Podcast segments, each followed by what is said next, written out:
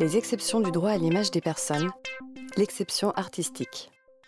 Première exception. Deuxième exception, l'exception artistique. Ça, c'est un principe de la liberté d'expression artistique qui euh, relève du préambule de la Constitution de 1946, à valeur constitutionnelle, hein, comme la Déclaration des droits de l'homme et des citoyens. Le préambule de 1946 prévoit qu'on a la liberté d'expression. Mais on a toujours l'article 9 du Code civil qui vous dit que vous devez pouvoir contrôler à tout moment ce qui est fait de votre image. Et puis un jour, il y a une jeune femme qui se retrouve dans une galerie à Paris exposition photographique, l'art du photographe s'exprime au travers de photographies géantes, de portraits géants, 3 mètres sur 4, donc type publicitaire, quoi, un panneau publicitaire. Et elle voit son visage dans la galerie, comme ça, et elle dit, mais quand est-ce qu'on m'a pris en photo? Oui, parce que la particularité, c'est qu'il prend des photos dans la foule. Avec un téléobjectif, euh, ni vu ni connu. Et son art, c'est de faire des portraits géants.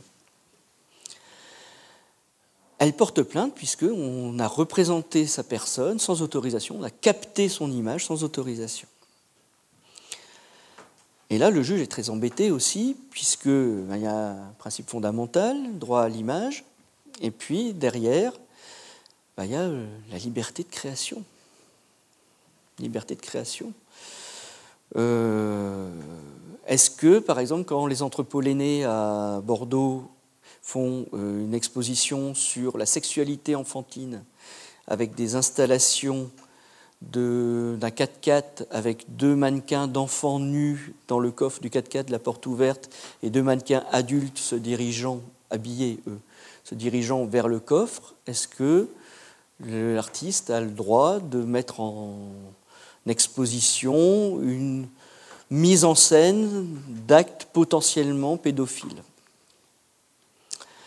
Est-ce qu'un photographe a le droit de vous photographier à votre insu dans la foule et de faire un tirage de votre photographie en 3 mètres sur 4 et de l'exposer dans une galerie à Paris? Eh bien, dans les deux cas, le juge va faire primer la liberté de création de l'artiste sur le droit à l'image des personnes dès lors qu'il n'y a pas de préjudice spécial avéré. Pour la jeune femme, bon, elle n'a pas donné d'autorisation. C'est l'expression de l'art de faire des panneaux de 3 mètres sur 4. Est-ce qu'il y a un préjudice?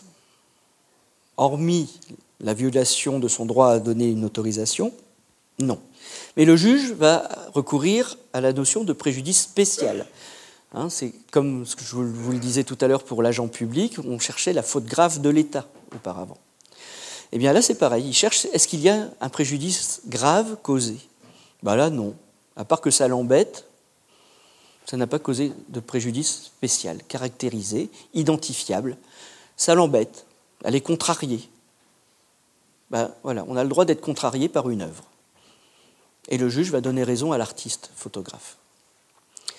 Dans le cas des installations des entrepôts l'aîné à Bordeaux, là aussi, la commissaire de l'exposition, qui était mise en cause par une, association de parents dont les enfants avaient été victimes d'actes pédophiles, eh l'association a été déboutée parce que l'expression artistique ne peut pas encourir en France de censure. On a fait primer le droit à la création de l'artiste. Ça peut vous choquer, ça peut. Voilà. Mais principe constitutionnel aussi, et tant qu'il n'y a pas de préjudice spécial, et sur des mannequins, il n'y a pas de préjudice spécial, les parents de l'association n'avaient pas de préjudice spécial direct. Il hein. faut qu'eux subissent un préjudice direct de l'exposition de, telles euh, installations. il n'y a pas de préjudice spécial, donc l'artiste est libre. Voilà les deux exceptions pour le droit à l'image.